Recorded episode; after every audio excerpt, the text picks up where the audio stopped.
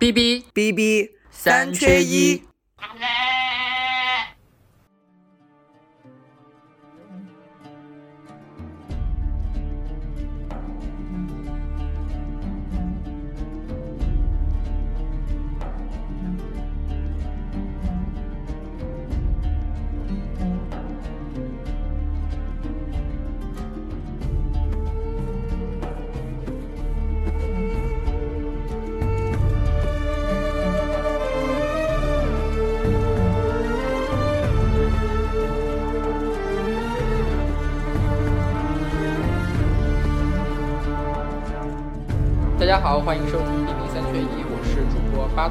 我是主播红中，我们终于更新了，耶！上一次更新啊，已经是八月一号的事情了，然后现在已经差不多是一个月了，我们又要回到月更的节奏了，对吗？不对，我们我不同意，只是有些主播现在最近在摆烂。对我们为什么在摆烂呢？因为我去以色列和约旦浪了小半个月，前前后后加起来有十二天。这里就要隆重介绍一下和我一起去浪的一个小伙伴，也是我们今天的嘉宾，那就是发财。Hello，大家好，恭喜发财！对啊，我也不知道他俩突然就给我说他要去以色列，然后我也不知道他好好的跑那么远的地方去干嘛。我说去个东南亚不就挺好的？这个就是叫做所谓的天时地利人和吧。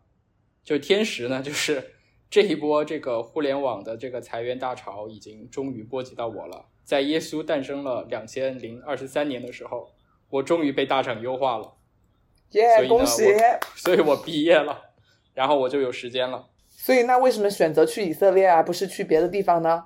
怎么说呢？就是因为有一个人呢，他突然得了一笔横财，价值一万四千多港币。我们让他自己说吧。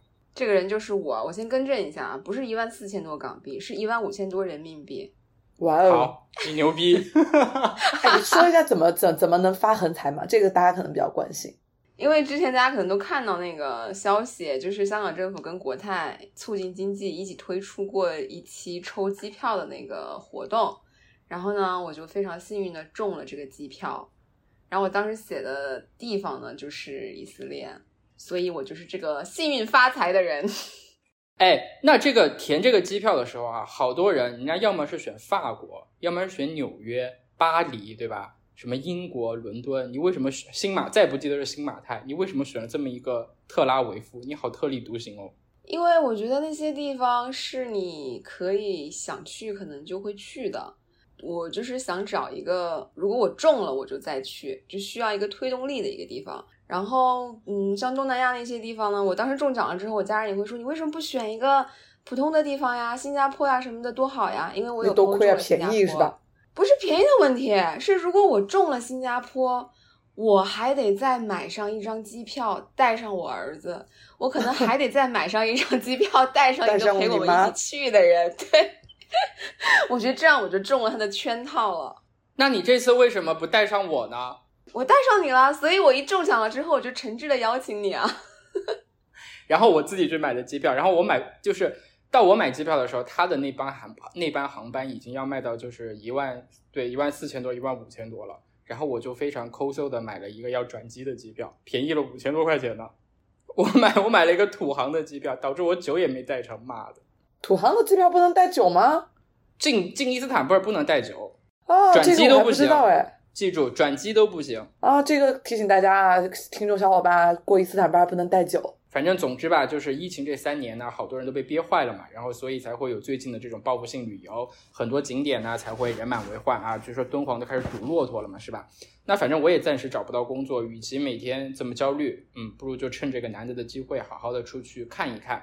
所以当这个发财好向我发出邀请的时候，我想都没想就答应了，但其实还是犹豫了一下的啊。那 今天呢，我们就跟大家分享一下这次中东行的一些见闻和感受。如果你喜欢我们的内容的话呢，欢迎去点赞、转发、订阅我们的节目。你也可以在网易云音乐、QQ 音乐、喜马拉雅、还有苹果播客、Spotify 以及谷歌播客等平台找到我们。好吧，我们就进入正题。就先按时间顺序来说吧，先说出发前的准备。我想问一下发财，在这次旅行前，你对以色列、对中东有什么印象？嗯，我在抽中机票之后，收到了国泰给我发的那封邮件，告诉我恭喜你，你抽中了香港到特拉维夫的机票。我还以为是诈骗，因为截止到那一刻为止呢，我都不知道特拉维夫在哪里。我是特意查了一下，我才知道特拉维夫是以色列的首都。我一直以为是我是要飞到耶路撒冷。更正一下，就是特拉，就是人家认为的是那个以色列的首都还是耶路撒冷。哦，那我理解的没错，就我都不知道有特拉维夫这个城市，所以在此之前没有什么特别的印象。那可能唯一的就是耶路撒冷，还有库墙，还有死海，嗯，就比较浅显，比较肤浅吧。那你为这次行程做了哪些准备工作？嗯，特别特别重要的一个准备工作就是邀请你参加。你当时邀请我参加的策略是什么？让你做攻略，我没有策略，威逼利诱，你都你也没威也没逼也没利也没诱啊。没有哎，我就是觉得我抽中这个机票之后，我需要找一个人和我一起去，然后冥冥之中上天的指引，我就觉得这个世界上只有一个人有可能跟我一起去，这个人就是你，这就是上帝的旨意。所以是要去朝圣吗？你们俩？我们是去度蜜月的。啊，so sweet。来说说吧，说说那个做了什么样的攻略？嗯，我没有做什么攻略，攻略全部都是转给了这个八筒去做的。反正这是我有史以来出去旅游做攻略做的最认真、最详细的一次。主要是因为我被优化以后吧，在那段过渡太闲了是吧？实在太闲了。我每天去办公室，每天都要去办公室，每天都要打卡。但是去了之后呢，又没有什么事儿干，然后我就光明正大的打开电脑，我就在那边看各种各样的那些那些东西。而且吧，就是我一直自诩为是一个半吊子的文化人，就是我觉得我知识分子算不上，但我要争取做一个知道分子。所以呢，就尤其去这种怎么说比较有悠久的这种历史文化底蕴的地方，我特别怕就是到了以后到了现场之后，我不知道我在看什么。因为你去了耶路撒冷，你就知道，就是你看的东西可能就是一块石头，然后几段城墙。但是呢，这个石头和这个城墙背后呢，可能有几千年的故事。如果你不了解的话，你去那儿就是看一段城墙。看几个石头，然后可能就是连那个看热闹都算不上吧。而且啊，因为这次不是我一个人去，有一个随行的人，我是有半吊子的这种文化人的偶像包袱的，我也想 卖弄一下，你知道吗？所以我很认真的、很认真的看了几本大部头的书，就当然就是其中就包括那本就是那个死后死后的那个耶路撒冷三千年嘛。然后以前我看过一遍，但是大概已经是十年前了，但基本上呢等于没看，因为看完之后呢，我连大卫和所罗门是什么关系我都不记得了。然后现在我二刷的时候，就是也是看了前面往后面，看了后面往前面。呃，我这几天又在看，就是争取这次我能把它看完。然后另外一本叫做《我的应许之地》，是以色列的一个记者写的，讲的主要是一九二零年往后吧，就那些从世界各地回归到以色列的那些犹太人怎么建国的事情，像什么以色列为什么橙子特别有名，然后那个基布兹是什么，什么屯垦区定居点是什么，就是从那本书里面看的。另外还有一本非常重要，非常非常非常重要，那就是圣经。其实我觉得圣经可以和耶路撒冷三千年就是结合在一起看，互相补充。因为圣经呢非常好读，它就像一本小说一样，我是把它当做一个历史故事来看的。而且不知道为什么，我的生命中充满了各种基督徒，就是冥冥之中我和基基督有一种非常奇妙的羁绊和缘分。这个我后面再说啊。然后我就一边看书，然后呢一边很认真的做攻略，安排行程，什么第一天的行程以什么主题要干什么干什么干什么。第二天是什么主题要干什么干什么，然后全部编排穿插，然后从南到北，从北到南怎么样？我大概理了一个一个多月，但是我最后发现发财好像对行程还是不是特别满意。我没有不满意，没有不满意，很满意，很满意。而且我觉得很愧疚于他的是，他做了非常详细的这个。整个的计划一个小文档分享出来，然后历史架构给我布置的任务，让我看这个书、看那个电影什么的，他都没看，我连一个电影都没有看完，都看不下去。那本《我的阴水之地》安利给我了，我也不知道为什么，我都不去，然后让我看书。我让他看那个《天国王朝》，那已经是那些电影里面可能观赏性最强的一部电影了。然后他看了几分钟，他说我实在看不下去。好，那我们就按照这个行程来说。我们先说一下我们的整体的这个行程。我们是八月六号到的特拉维夫，然后呢，在特拉维夫待了一天，逛了一逛那个雅法古城，然后七号就去耶路撒冷了。然后在耶路撒冷待了四天，对吧？四天还是三天？四天。然后就南下去了马萨达，去死海，最后去了那个以色列的这个南部的那个港口城市，叫做埃拉特。然后在埃拉特过境去了约旦，然后从约旦呢是一路北上，从那个亚卡巴一路北上。先去的是这个瓦迪拉姆沙漠，就是拍《沙丘》那个电影，还有什么《火星救援》啊、《星际星球大战》啊那些电影的那个地方。然后去了佩特拉神庙，最后在约旦的首都安曼待了一天，然后从安曼过关回了这个耶路撒冷。我们先说一下特拉维夫吧。好像我觉得特拉维夫除了物价死贵死贵，然后猛男特别特别多以外，这个城市就没什么特别的了。哎，你怎么会看到猛男，而不是人家发财关注的猛男？我好奇怪啊！发财也关注了猛男。我跟你说，当夜幕降临的时候，你会发现这个城市整体就变骚起来了。可以让发财来说一下。嗯，我们主要可能也是我们去的地方比较有局限性，因为那个是确实是一个海边。我们最后一天坐飞机走的时候，不是去的市中心嘛？市中心就多了很多正经人。所谓的正经人，就是那些呃，应该是。出差来的那些人，所以呃，可能我们去的地方就是猛男比较多，因为他那个对，因为因为因为这个有有一个说法，就是特拉维夫非常的开放，非常的包容，它跟我们传统中想象中的那种中东城市不一样。然后特拉维夫呢有一个说法，它是中东的 gay 都。然后到了晚上，因为它白天特别热，特别特别的热，到了晚上夜幕降临，这个这个暑气热气稍微退去的时候，你就会发现那个海滩边上就出现了很多半裸的。那种出来健身的、出来游泳的，人均低 cup，对，人均低 cup 的那种男人，然后出来勾搭的，反正就是各种，哎呦，反正就是每个走过去你就晃眼的都都是肉哦。对，我听说那个巴统被特拉维夫的低 cup 卷到了，他回来跟我说他也准备努努力。他被卷到的是这个方向呀？对对对，没有文化人只是被卷到的低 cup，你敢信？对，然后在我们在特拉维夫待了一天吧，一个晚上吧，去了一下那个雅法古城，然后第二天早上一早的时候就去耶路撒冷了，圣城耶路撒冷，这就是我们此行的一个最大的重点吧，重中之重。那发财，你之前对耶路撒冷这个地方有什么印象吗？嗯，古城冲突、哭墙、灰灰了吧唧的，黄了吧唧的，对对，黄了吧，感觉就是就是很多尘土的那种感觉。我第一次知道这个地方。哎，我很不好意思说，我专业是学旅游的，我再细分下来的专业是学文化遗产保护的，所以理论上来说呢，我对 我应该比这个半吊子文化人更专业、更深入才对。但是我确实当时没有什么太多记忆了，宗教的这些之前上学全都学过，但是去了之后呢，还是全都忘记了。所以对耶路撒冷，呃，应该说这个种子应该当时种下的。当时老师在给我们讲那个哭墙的时候，你就看见那些戴着黑帽子的人，然后在那边很虔诚，就觉得这个地方，哎呀，好神秘啊！那完全不知道这个到底是从何而来，他们为什么要这样做，包括后面有一个巨大的清真寺，这些都是之前不知道的。那我们现在就先调一下书袋子吧，就是这个耶路撒冷呢是三个宗教的圣地，那这三个宗教呢就分别是犹太教、基督教和伊斯兰教。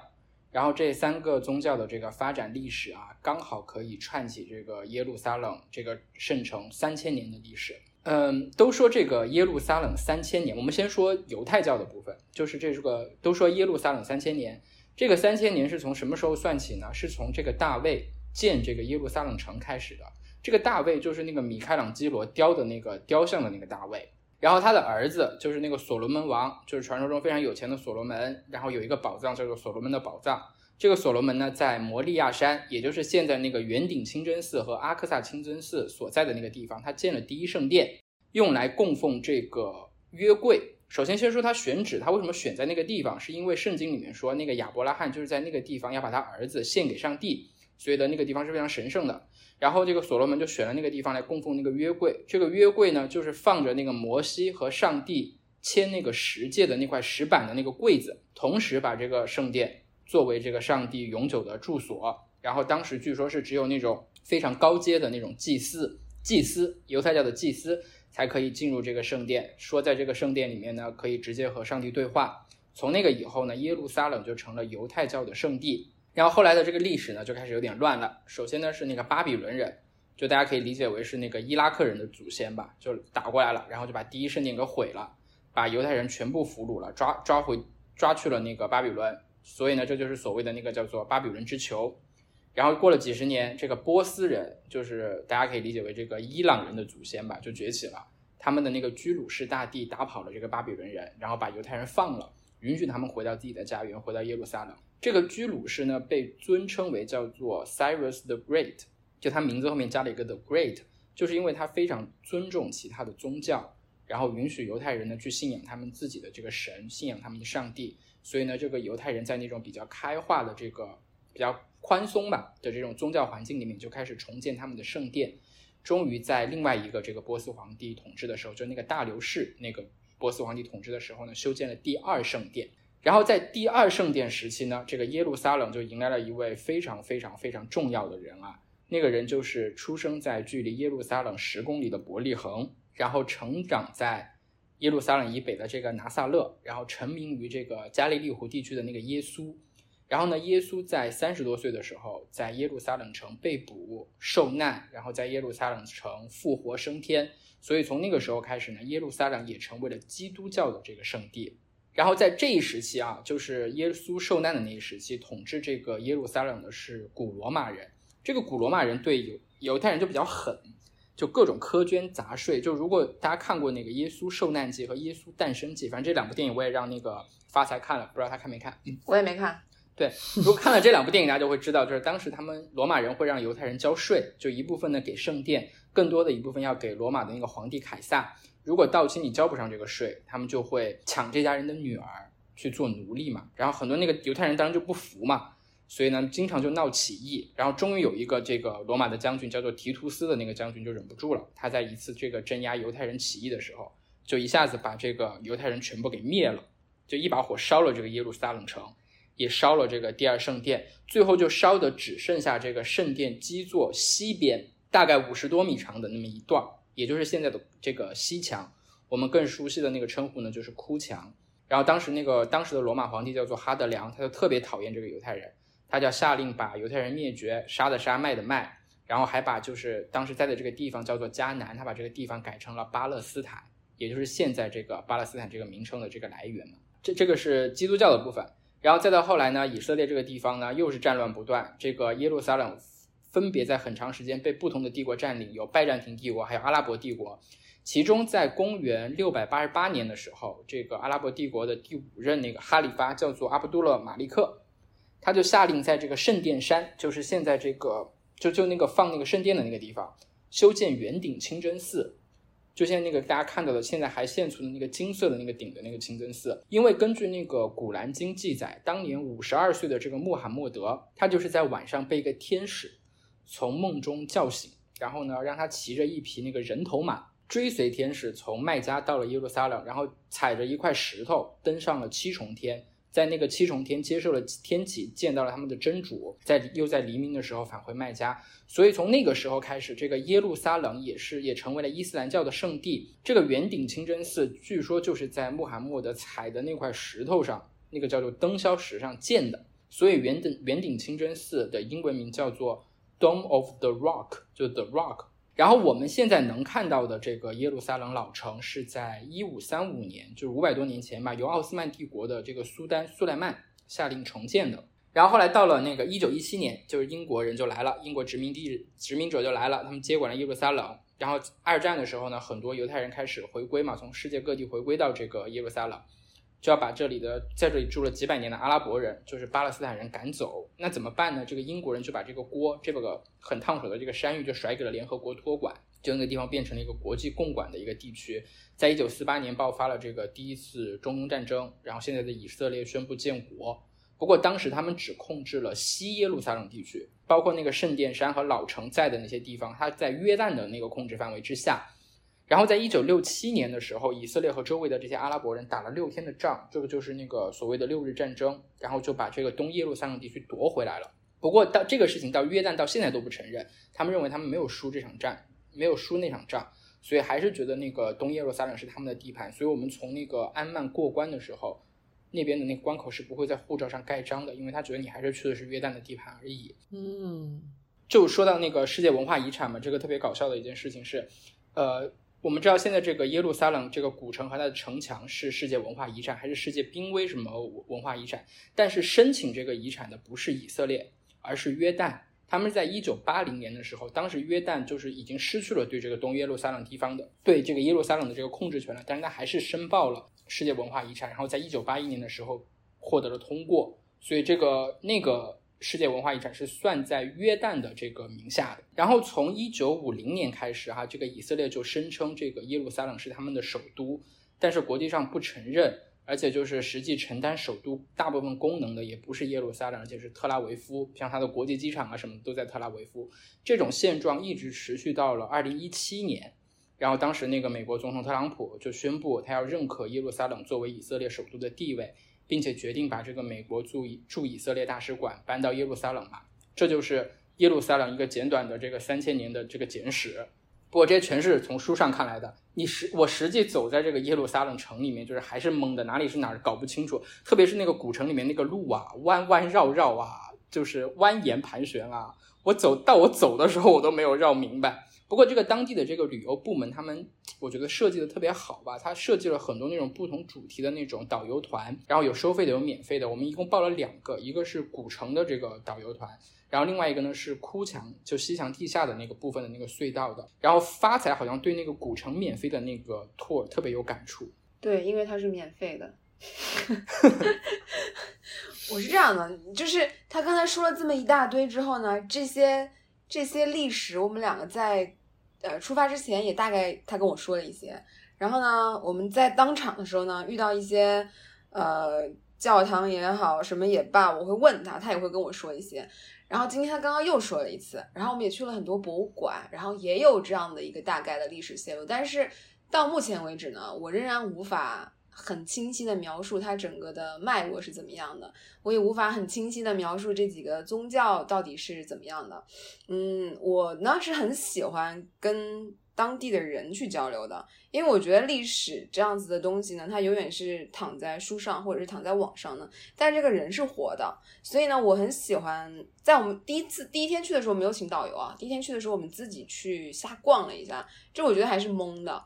然后你感觉他好像你什么都看了，感觉到你人好像身在其中，但是好像你又什么都不知道，感觉这个历史好像你已经可以把它大概的清楚的知道他在说什么，但当中有很多问题呢。我们俩也讨论过，就是无法得到解答也好，或者没有人能说服谁也好。主要是我没办法说服他，因为我觉得我自己挺能说服我自己的。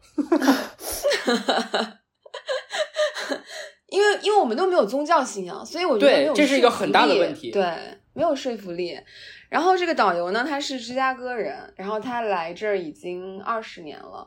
嗯，他自己本身是有信仰的犹太教，他也是因为信宗教，对他才会来的耶路撒冷。然后呢，嗯，他在解释这些所有的东西之后，呃的的时候呢，就会加入很多个人的一些故事性啊、趣味性啊，我就觉得很有意思。嗯，我就觉得说，嗯，整个宗教的大背景呢，可能。过于事实陈述可能没有那么有意思，啊，很多问题上，我觉得这个导游的理解会更加时尚一点，就更加贴近普通人也好，因为他是在美国生长，然后美国出生，然后他接受的教育背景应该不是在以色列当地这么沉浸，这么从小就是这么强烈的。呃，宗教背景，嗯，所以我很喜欢他分享的有一些观点，因为尤其是对于那个安息日，安息日这个事情大家都知道了嘛，他就是从星期五开始到星期六，基本上什么事情都不干。对，我们在这解释一下，就是安息日就是他们根据圣经上的那个指引，就是从星期五每周的第五天，呃，第六天，对，那个他们是第六，他们星期日算第一天，嗯，每周的第六天日落到第二天的日落开始呢。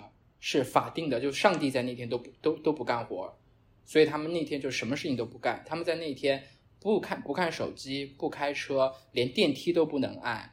然后呢，那天也不吃饭，所以他们会在安息日前一天吃一个安息日的大餐，然后可能可能会把一些剩菜剩饭放到一个美的的那个电热板上保温，什么电器都不能用，然后只是在家里面陪家人看书怎么样的？对，做做哇，好 peace 啊，这个行为。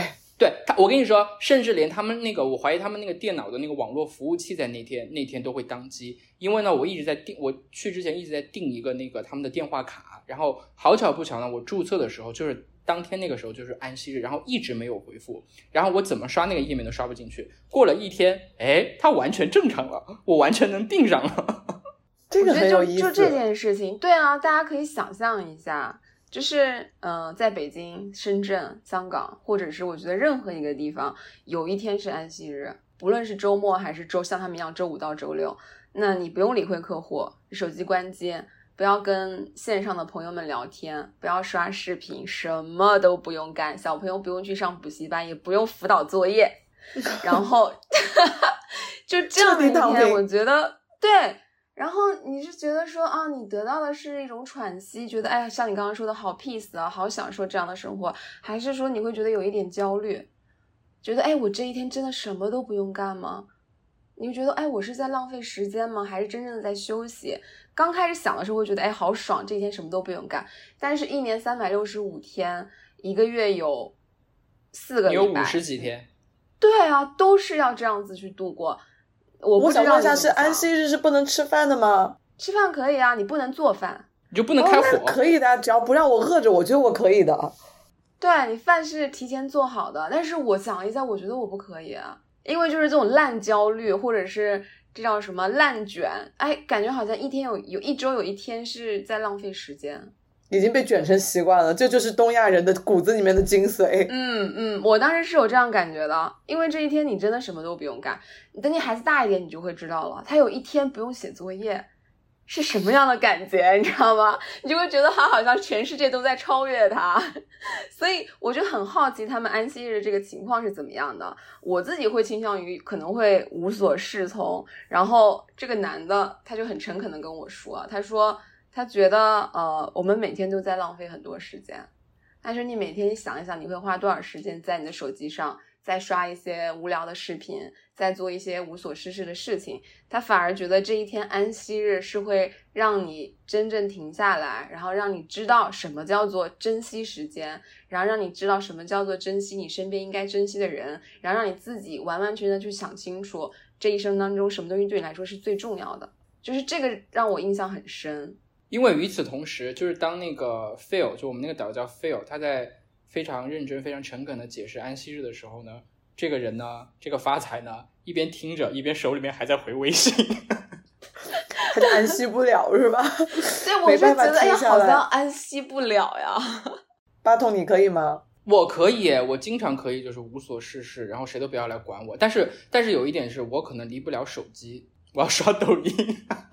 你也是个恶俗的人，好了，可以看书，你知道吗？他们可以那个安息日可以看书。不是，我觉得你们想的都太简单了。你们可以从现在试一下，你要能做到一个月有四天，对吧？你能做到四次，我都算服了你们。我们可以现在打个赌。不，但是他们那个是一个整个全国都这样，全国上下就是那个全国都会找你，所有人都这样，对，你也找不了别人，别人也找不到你。但像我们在我们现在这个环境里面，就是我停了之后，别人会不停的来找我呀。就你的节奏跟周围的人是对你没办法自我隔离，我觉得是在中国。对。但是这个国家可以跟这个世界隔离啊，所以就诞生了一些就是在安息日的时候帮他们处理一些工作的那种 那种兼职中国人吗？不，就会有些阿拉伯人可能会有那个中国人，就其他没有犹太教信仰的人，就不过安息日的人来帮他们去按电梯呀，帮他们开车呀，在酒店里面就会有很多那种从东欧来的，就那种俄罗斯啊、乌克兰啊那些那些来的人来。安息日这一天接管他们正常的工作，保证他这个国家的一些基本的这个运转的秩序还是能够继续下去的。就只是犹太人不干活了而已，就其他人还是要干活的。而且这个安息日不是最近几年才有的，对吧？几千年了，已经几千年都有了。感觉这件事情并没有影响到他们的人类以及他们整个国家的发展。所以这事儿就告诉我们，这个世界你停几天没关系的，你离了谁都可以转。对，离了谁地球都转着呢，离了上帝都转。安息日上帝都不干活。哇，这犹太教的这个教义好吸引我啊！我得好好去了解一下。这种躺平的主旨非常适合我。好，这是这个古城的这个 tour，然后叫 Phil 的这个这个导游。然后呢，我比较有感触的是那个哭墙，就是那个收钱的那个 tour，因为那个干货比较多。那个主主打是一个就是那种像博物馆的那种介绍一样的那个那个 tour 的那个导游叫做 Nile，是个五十多岁的一个以色列人。然后呢，应该是在美国读过书、留过学。他说英语说的特别好，有一点点口音，但是呢，特别特别的溜。然后他一直在强调一件事情，他就说我们现在看到的、能看到的东西都是第二圣殿的遗迹。然后现在关于第一圣殿的遗迹呢，就只有一颗黄金的那个小珠子，然后好像是一个祭司的袍子上面的一个装饰。然后这个小珠子好像还是两三年前吧，一个小孩子在圣殿山上玩的时候偶然间捡到的，就这是唯一的一个这个东西。来证明，就是可能第一圣殿曾经存在过的这个地方。我想说的就是这个历史，就犹太人跟历史的一个关系。因为犹太人，我觉得他们有某种存在主义的焦虑，他们几千年以后才回到这个这个地方嘛，才回到以色列这个地方，他要去找一些这个考古上的一些东西来证明他们的那个历史是曾经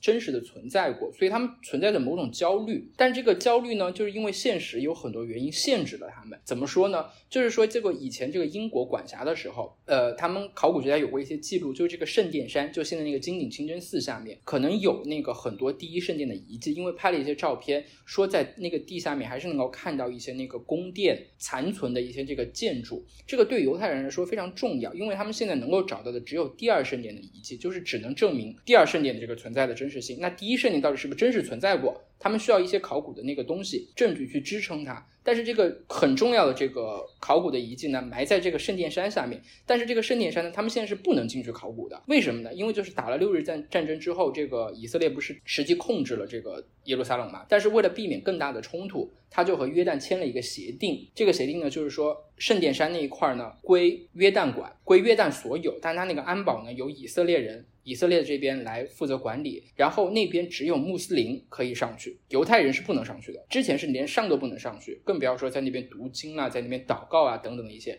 但据说现在是犹太人是在每天很短的一个时间，就几个小时，他可以上到圣殿山，但是在圣殿山上仍然是不能祷告、不能读经等等的。所以我觉得现在可能有很多以色列人是惦记着圣殿下、圣殿山下面的那些东西的。所以以色列没有那种盗墓的是吧？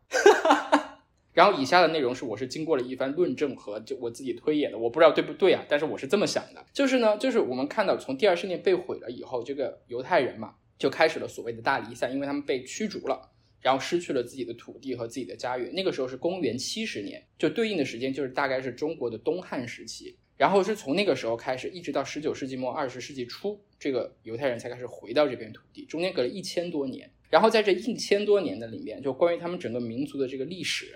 关于他们宗教的历史，他们是靠一种就是很原始的、很传统的方式，就是那种口耳相传的，就是可能爸爸告诉你，或者那个拉比那个教教育者吧，他们用口耳相传告诉告诉你的。然后据说呢，这些犹太人他们每流放到一个地方，每抵达一个地方，干的第一件事情呢就是办教育。每到一个地方，第一件事情就是办会堂、办教育。但是其实他们办会堂、办教育的一个很大的目的，就是要把他们的这个历史、宗教传承下去。要教那些小孩子认字，要教他们读经等等的。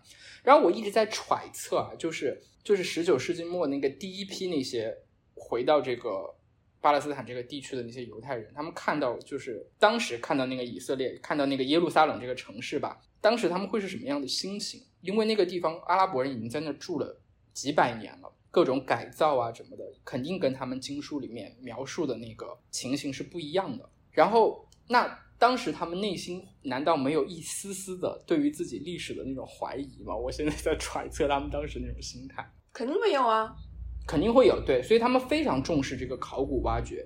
我觉得会有，但是他得说服自己吧，你不自我麻痹，你怎么才能把这个东西当成自己的故土嘞？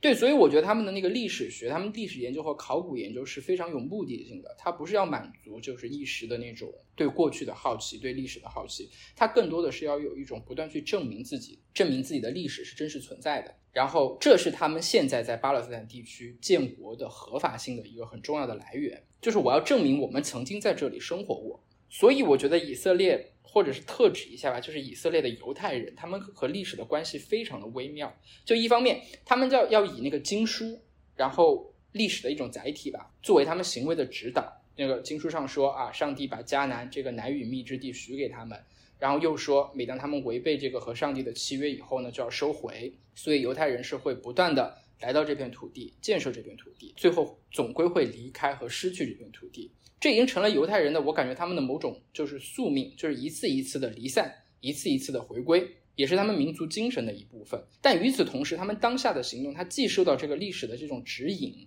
受到宗教的启示，同时也是在不断的对历史、对宗教进行一种印证和佐证。然后这个那个导游那个 Nile 他说了一一个点，我觉得挺挺深刻的。他就说，他们老一辈的那个以色列人，就回归来建国的那个以色列人，他们有一种那种想要复国。想要就是证明自己民族的这样一种一种凝聚力，所以他们还通过这个重新复兴这个希伯来语。其实当时回来的这一批犹太人。他们已经在那个，比如说在波兰、在俄罗斯、在欧洲各个国家生活了好几代了。可能那些人他们回来的时候，除了这个面部特征上有一些共同的特征，什么大鼻子、卷头发什么这些面部特征以外，已经没有任何共同点了，甚至说的话都不一样。那怎么来凝聚他们呢？他们就推行那个希伯来语的复兴。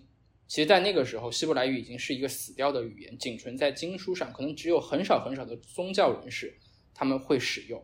那他们。经过了就只经过了一两代人的这个努力，然后把一门死掉的语言重新推广成了一个现在的日常生活语言，就是以色列的官方语言。就你想象一下，就是现在突然有一个人跳出来说我要我要复兴那个文言文，这个难度那那个难度跟这个都没法比，因为我们平我们起码我们还能我们还在用这个文言文嘛，对吧？他们已经是完全不用，当时已经不用那个希伯来语了。然后那个 n i l 就说，他们通过这些努力把这个民族重新凝聚起来了。那以后呢？因为根据以色列的这个回归法，就是只要你能证明你有犹太血统，然后通过他们那个犹太教的考试，你就能成为以色列人，你就能申请以色列的国籍。那在未来以后，可能会有各各个地方的犹太人重新回到这个以色列，有从丹麦的，有从美国的，甚至有从中国的。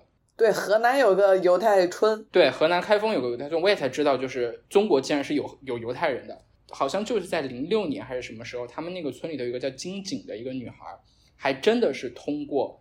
他们的那个回归法的那一系列的那个很苛刻的条件，然后获得了以色列国籍。就在未来会有很多这样的新的这种人，新的以色列人回到以色列。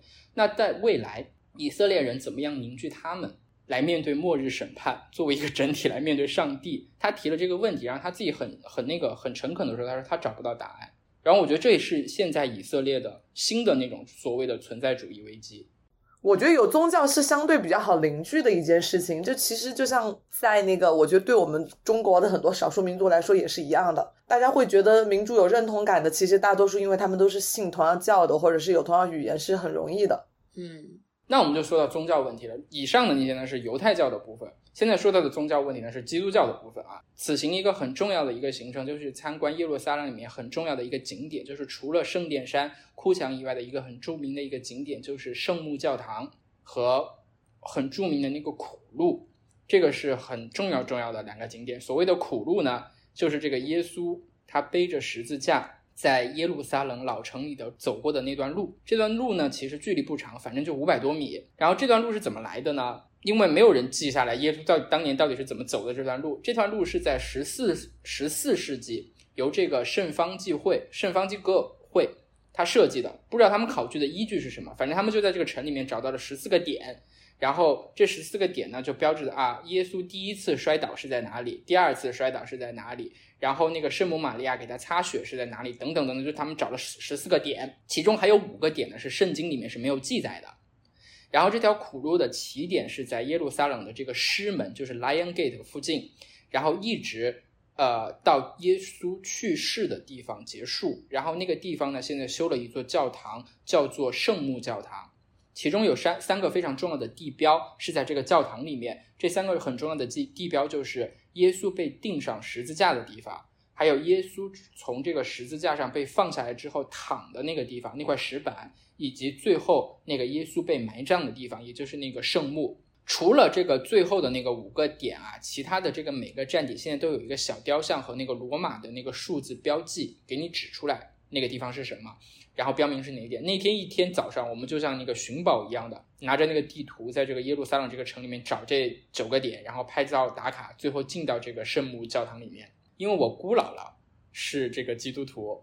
我就带了一本她的圣经，然后呢，我就摆到那个那块石板，就后来反正公认的都说嘛，那块石板已经不是那个耶稣当年真正躺过的那个石板，那可能是个仿制品，真正的石板可能埋在地下。然后我就把那个圣经放在了那个石板上，然后最后进到他那个墓穴里面，放在他那个我不知道是不是棺材还是棺椁上面，然后说供一下吧，就当时开个光。但是呢，发现开光，基督教有开光这个说法吗？我就想说。开光好像跟基督教不是一个系统的，一会儿还有磕头呢。然后，然后那个发财就是去的之前，发财就跟我说过，他说：“哎，你会不会到了这个圣母教堂以后，突然有什么顿悟，然后决定要受洗了？”其实去之前我是有一点这种期待的，因为因为啥呢？我觉得有信仰的人特别幸福。嗯，你感受到上帝的召唤了吗？哎，我跟你说，待会儿我再慢慢跟你说。我觉得就是有信仰的人，他们有的人，他们已经找到他们人生的终极目的，他们终其一生全部的努力、全部的精力，都是在为了去不断的接近、靠近他们永恒的那个全能的那个主。而且你会发现他们的指导思想特别单纯，生老病死、婚丧嫁娶，还有各种价值判断等等等等等等，这个经书和教义都给他们规定好了。他们唯一要做的就是按照规定好的这些东西去做事情、去实践就可以了。那没有这个信仰的人呢？尤其是我啊，就我可以，我可能会觉得你说的也很有道理，他说的也很有道理。最后我觉得我不知道我到底该怎么做，这是我一直以来的一个困惑。所以我从读大学开始，我就看圣经，我看了一点点古兰经，我看了点佛经，但是我都不相信。所以我就觉得我也陷入了某种存在主义的危机。但是你去到教堂或者你去到寺庙，你都会参拜吗？还是你都不会啊？都会拜啊，就是什么都信，什么都不信。哦，那你跟我是一样的，嗯，那我跟你们都不一样，因为我就不会拜。是吧？对你都不会他就没拜拜吗？我们我们进到那个圣母教堂以后啊，这个体验非常的奇妙。我进到那个圣墓的时候，因为那个空间非常的小，就放他那个棺椁的那个空间非常的小，很暗，然后只点了一根蜡烛。那个空间呢，一次只能进三个人。跟我一起进去的是一个黑人的一个女人，一个妇女，另外还有一个呢是一个那个白人的一个老头。然后那个妇女刚一进去，刚一跪下来的时候，就开始哭得泣不成声。她不是那种嚎啕大哭，就是那种非常伤心的那个不断的流眼泪那种啜泣。然后那个白人那个死白那个死老外呢，他就是双手交叉，然后放到那个棺椁上，然后头靠在上面，然后嘴巴里面念念有词，不知道在念什么，反正不是说的英语，听不懂。然后我突然夹在他们两个人中间，我也我在那里边，我就突然有点不知所措，我不知道我要做什么。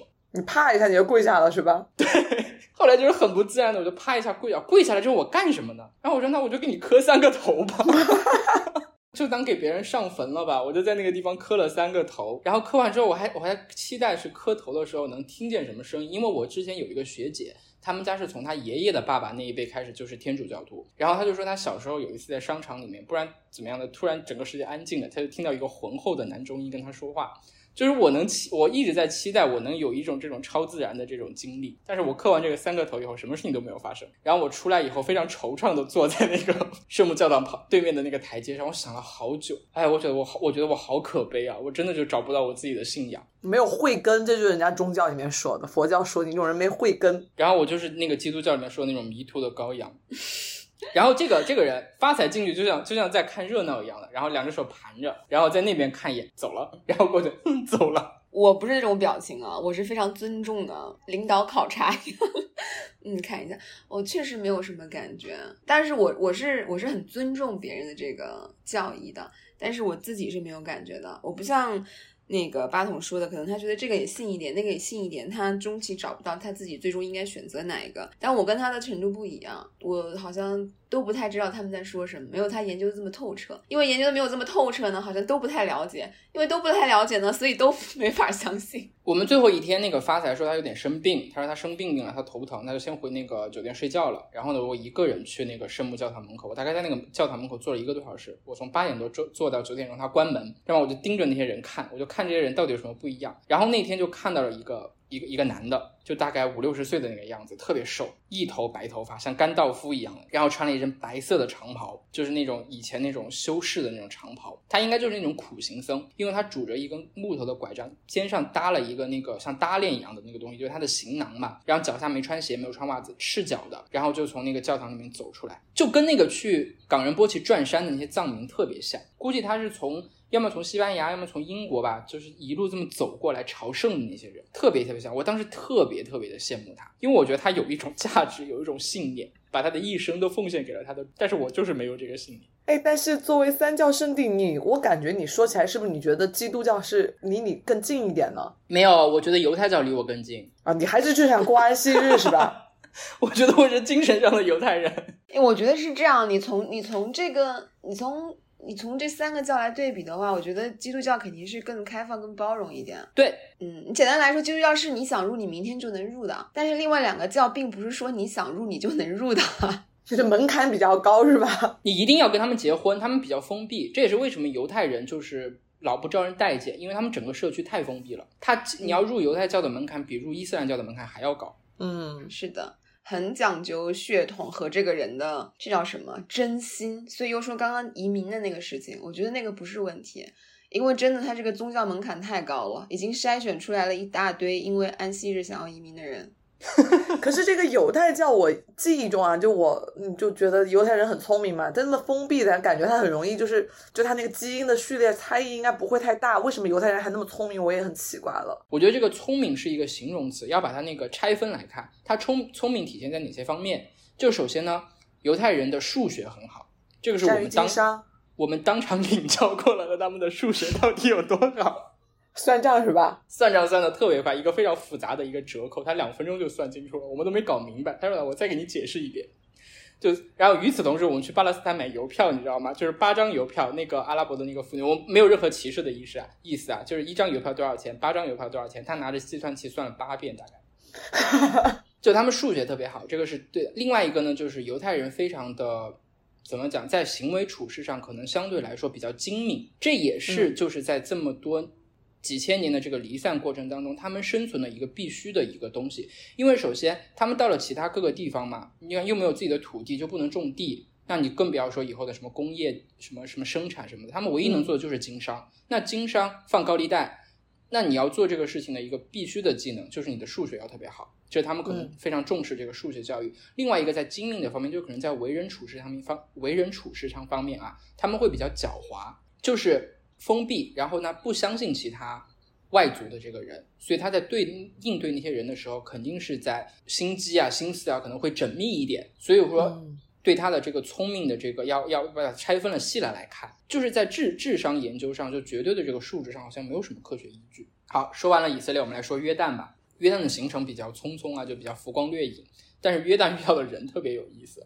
你说是吧？约旦的遇到那个几个人都是跟你有关的，什么撩你的、帮助你的，有艳遇啊！这趟蜜月之行，他被那个有一个小哥迷得五迷三道的，现天天都在说：“哎呀，我好想他呀！”是啊，阿拉伯人吗？是 贝都因人。贝都因人是哪里人啊？解释一下，科普一下。贝都因人就是阿拉伯人的一个分支，就是这个约，就是那个。沙漠、北非，还有这个中东那个沙漠当中的一一个游牧民族，他们在各种文学小说里面，就是往往都是作为那种救世的那个人出现。比如说那个主角，什么飞机失事了，然后在那个地方快渴死了，然后总会有一个贝都因人骑着骆驼，然后带着水来救他，就这样的人。哦，明白了。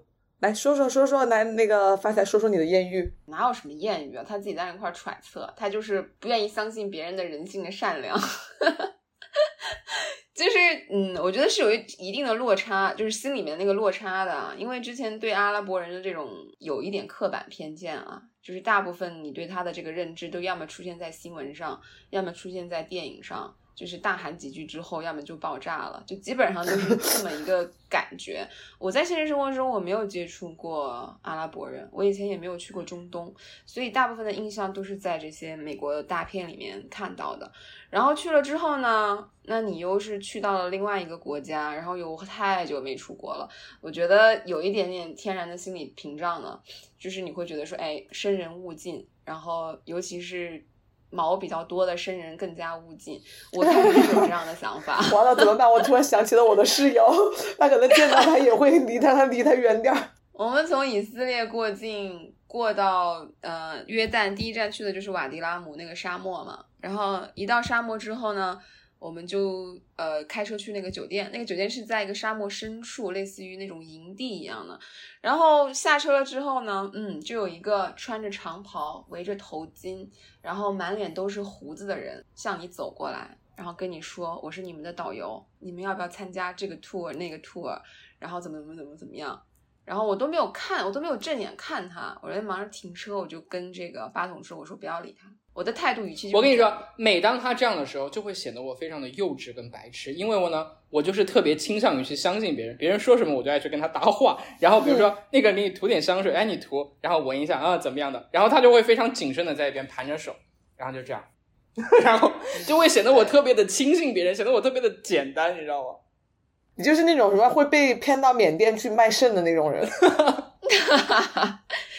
我觉得这个跟我之前的那个之前的那个经历有一点点像，因为这个地方呢，跟我我二十出头，真的十五年前第一次出国，我去的就是印度。哇，然 后你怎么第一次就去了挑战难度系数这么高的国家？对不对？然后你这个底线一下子就就上来了。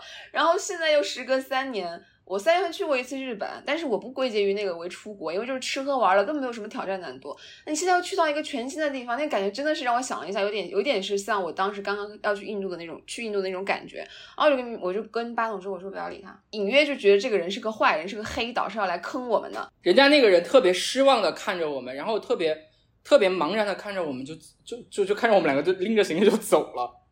他一定觉得我们特别没有礼貌，然后结果到了晚上以后才发现，今天跟我们搭讪的那个人，他确实是正规的一个导游，他就是很热情的来接待我们，就像你在那个度假酒店里面有一个前台过来告诉你说啊，我是你们的什么 GO，然后怎么怎么怎么怎么样，只不过这个人的形象呢，就会就会让我觉得有一点谨慎。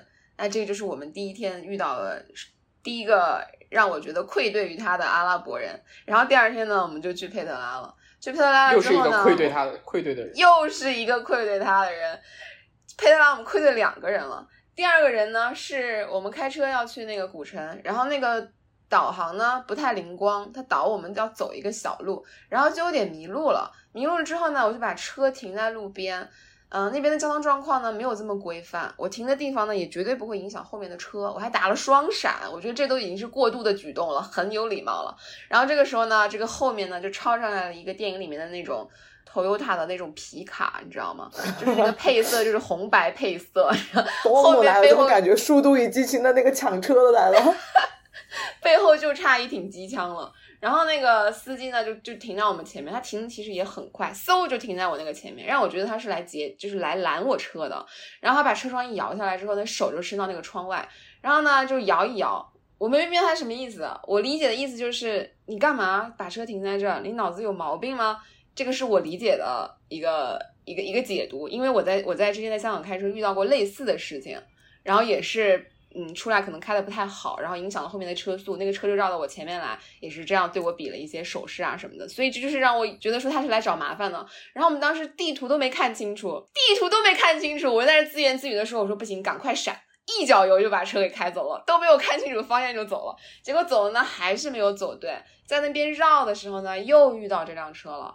在另外一个地方遇到了这个人，记住，在另外一个地方遇到了这个人，注意这个对他又来接。我们，就觉得，然后那里那里是一个那种就觉得你是跟上我了是吧？被被看上了，被那是小镇中心。你又觉得你没法溜，然后车很多，然后就没办法，只能把车停下来了，就跟他对话吧。他就把车摇下来。我就想，那我一个女司机对吧？我一个外亚洲女司机，然后我一个游客女司机，你你你就无非怎么样呢？我就跟他说点好话呗，装可怜呗。然后结果人家大哥来问我说：“你好像迷路了，我已经看你在这绕两圈了。”两圈，对他，我已经看见你两次了，你是不是迷路了？你们要去哪里？大哥懵了是吧？我们也懵了。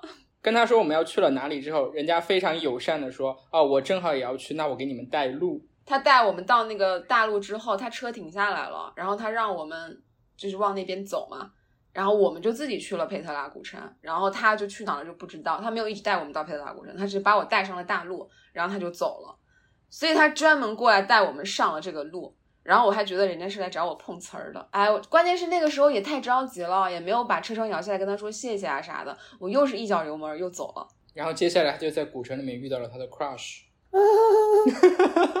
你不要过度解读这个问题。虽然他确实，嗯，他确实五官非常端正，那个眼睛超级深邃。我给你发那照片给你看，我保证你都能看入迷。他眼睛里真的是有 月光，他眼睛真的特别漂亮。我们去到佩特拉古城已经是很下午了，然后也没有太多时间，主要是去了那个最重要的那个那个门叫什么来着？巴头。那个就是佩特拉神庙，佩德拉神庙，就是反正就是最出名的那个地方嘛。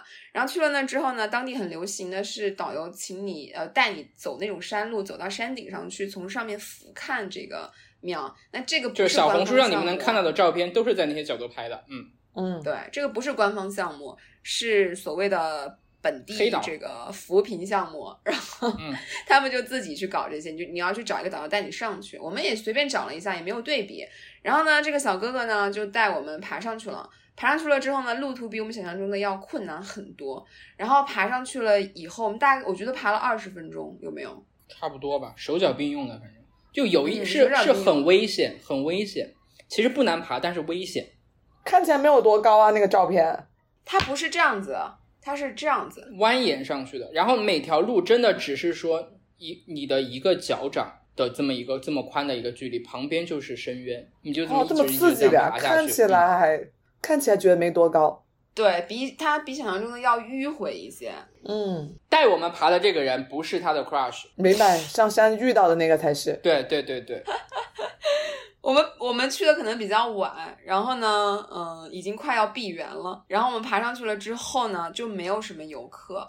我们一上去了以后，你看到的景象呢，就是一个搭着的一个棚子，然后里面有一些阿拉伯式的那种地毯，有个那块煮茶，有一条狗泡，茶嗯喝。嗯然后呢，你再走到那个可以看到那个神庙的那个观景点的那个地方呢，又是有一个地毯，然后那里呢坐着两个，你可以理解为看着黑乎乎、脏兮兮、毛茸茸。我给你换一句话来话来描述啊，这样的就是那个带路的那个小哥，我们叫他狼狼哥好了哈。那个狼哥带我们走到那个帐篷的时候呢，先是什么都没看见，然后呢就是有一条狗长得特别像藏獒，黑了吧秋的，然后脏脏兮兮的就冲着我们叫，然后那种狂吠。然后叫了半天，我们就不敢，我我们我们两个就不敢前行嘛。然后那个狼哥自己就往前面走了。这个时候呢，就从那个帐篷的后面走过来一个穿灰衣服的一个小，然后戴着头巾，然后非常熟练的去拉拉住了那条狗，然后在那教训那条狗，然后教训了半天，那个狗安静了之后，他抬头，然后跟我们说：“你们放心，它不会咬游客的。”这个时候，他们两个人四目相接，就发生了接下来的故事是。心动的感觉是吧？啊然后就说实话，我都不记得这一段了。他是这么出场的，你知道吗？我们俩是一起去的吗？我们俩是一起去，他是人家是这么出场的。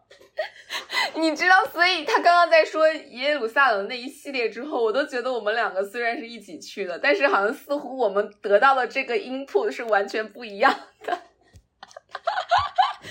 我都不记得了，我唯一我我我能记得的是他们坐在那儿抽水烟，对，然后那个狗安静了之后，那个狗就自己跑开了，然后他就把我们带过去，那边就是他们在那个悬崖边上铺了另外一张毯子，然后放了一个水烟壶，然后有一个长得特别像加勒比海盗的一个人坐在那边抽水烟，然后那个帮忙就是安抚那条狗的那个小哥，就穿灰衣服的那个小哥，然后就非常舒适的躺了下来，半躺在那个嗯，对，毯子上，这个我然后印象抽起了水烟，嗯，抽起了水烟，就是就是靠在那他那个水烟是也是给游客提供的服务吗？还是只是他们自己的那个？你看，不是我自己有这个疑问，对不对？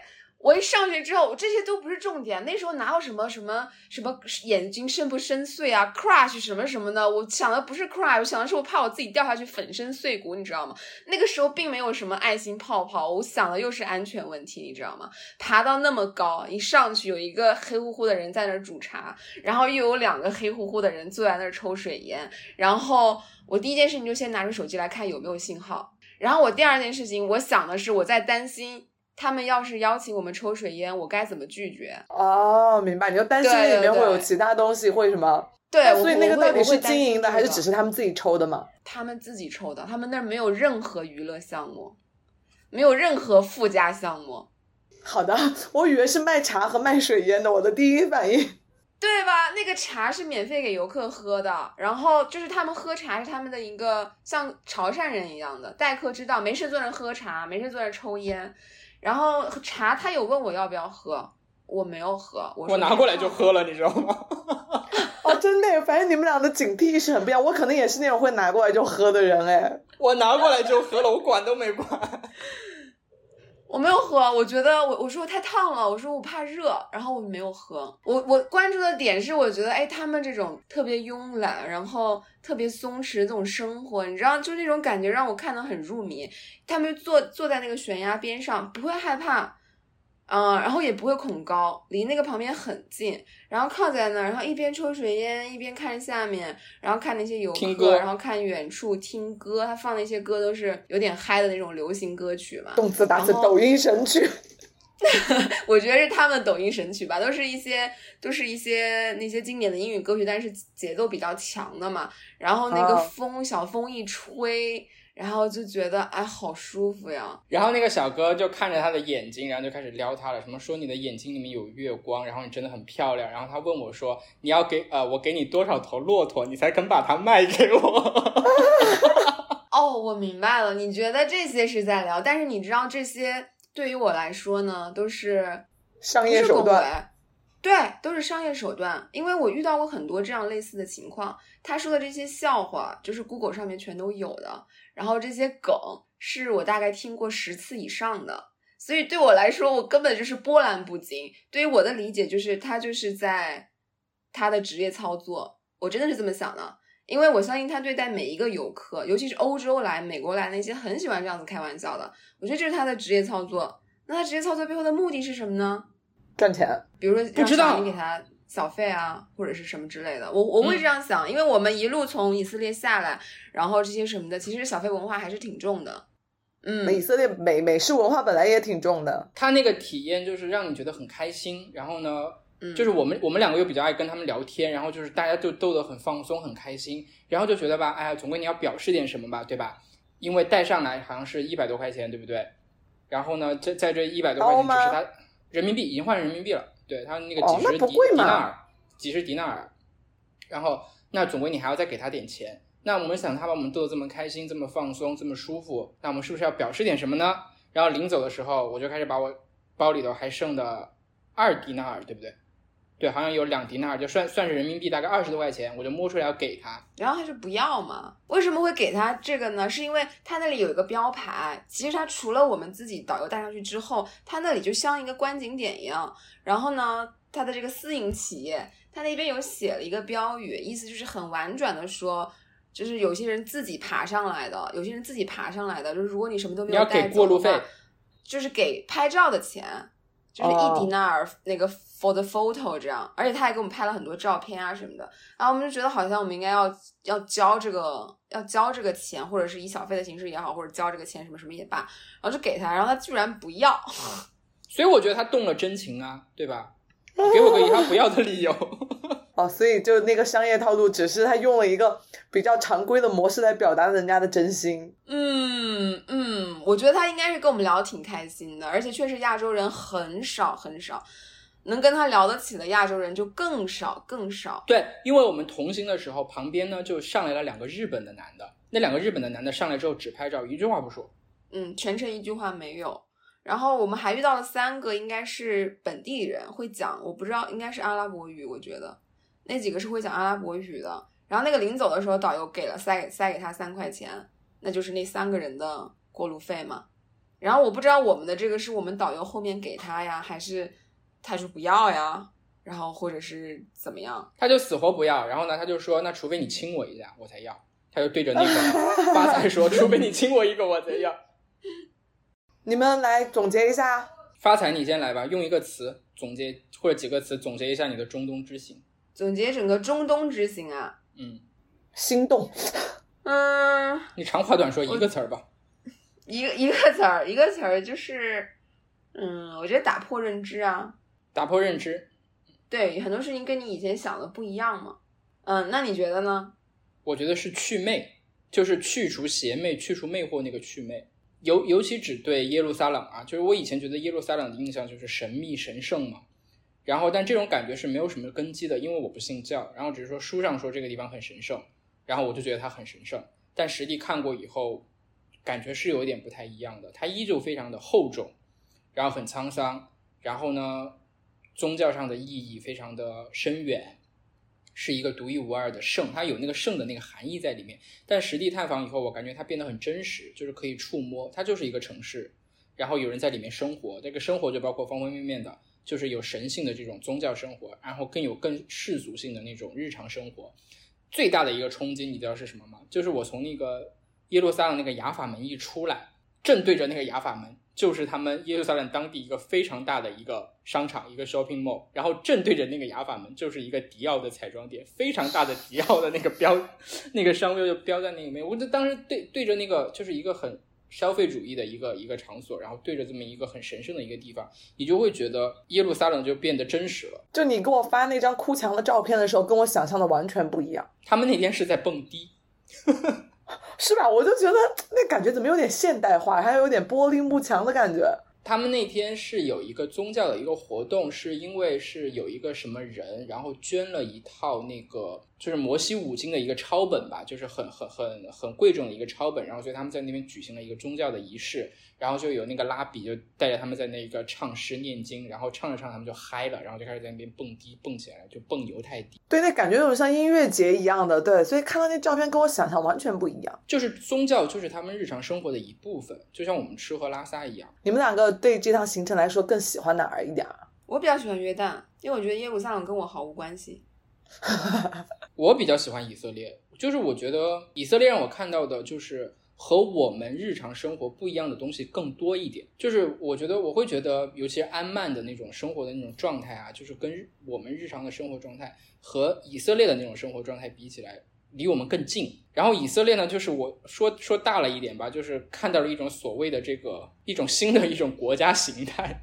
就是这帮人哈，平均可能平均智商、平均教育程度、开化程度都非常高的这帮一个人，在一种就是现存可能是最古老的这种一神论的这种宗教下面，有历史很悠久、脉络非常完整的这种一神论的这个宗教体系的这个指引下，建立起来了一个最年轻的发达国家。它四八年建国，但是现在以色列已经是发达国家了，世界第二十大，就是对吧？人人均超级发达国家，高级发达国家，然后。